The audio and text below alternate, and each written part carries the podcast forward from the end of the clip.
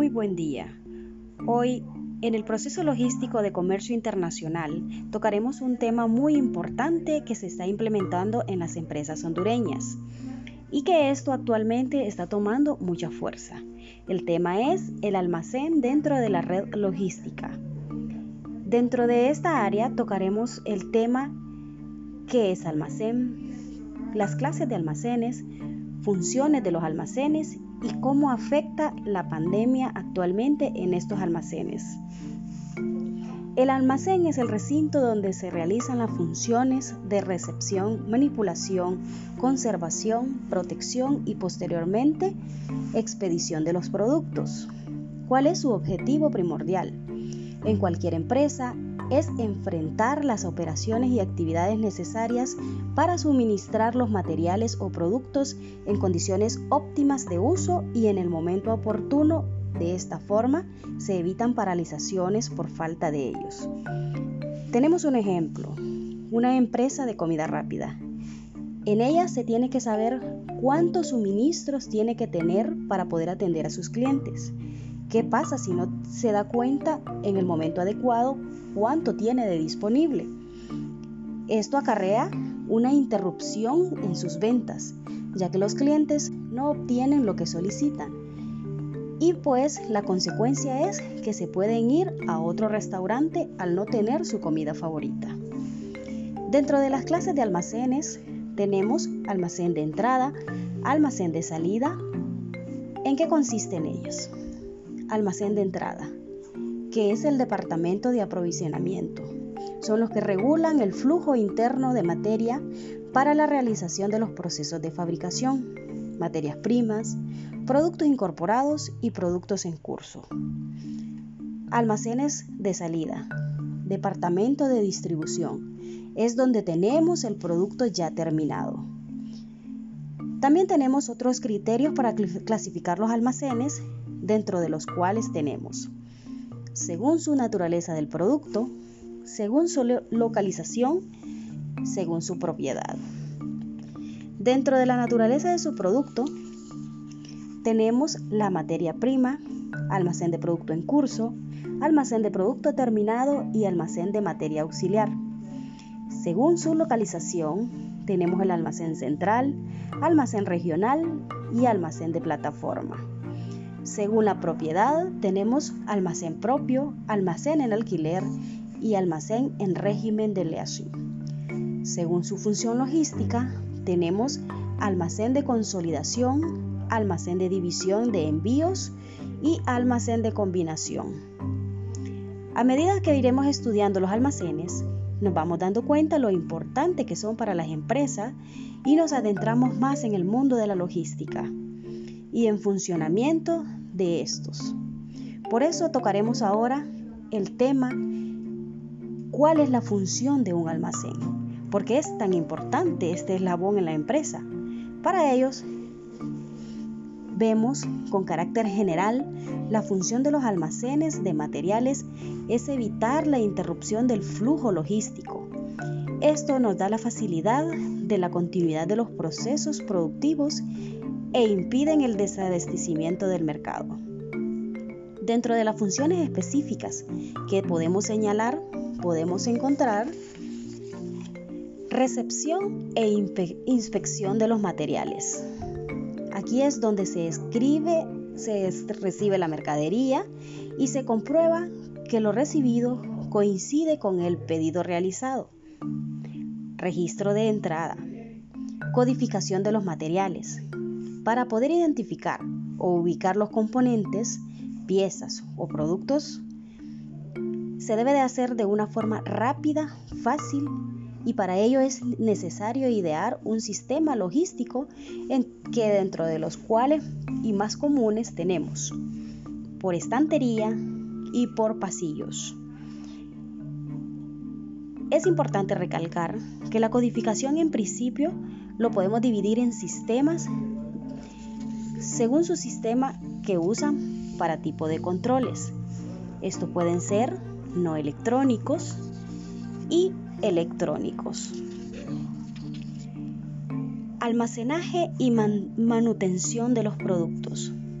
Una vez ubicados los materiales y productos en los lugares físicos, es necesario para su tratamiento y conservación realizar operaciones de almacenaje y mantenimiento. Aquí hablamos de todos los costos que genera el almacén para que su función esté al 100%. Preparación de los productos. Es el proceso por el que el almacén realiza la selección y recogida de las mercancías de sus lugares de almacenamiento y transporte, posterior a la zona de consolidación con el fin de realizar la entrega del pedido efectuado por el cliente. Expedición de los productos. Es una de las últimas fases que es la que consiste en acondicionar el producto para que llegue en ofertas o en perfectas condiciones, entre las cuales tenemos los siguientes. El embalaje, el precintado y el etiquetado. Algo muy importante que debemos señalar son las zonas del almacén. Aquí se alude el diseño y organización de almacenes y la disposición física de las diferentes áreas dentro del almacén.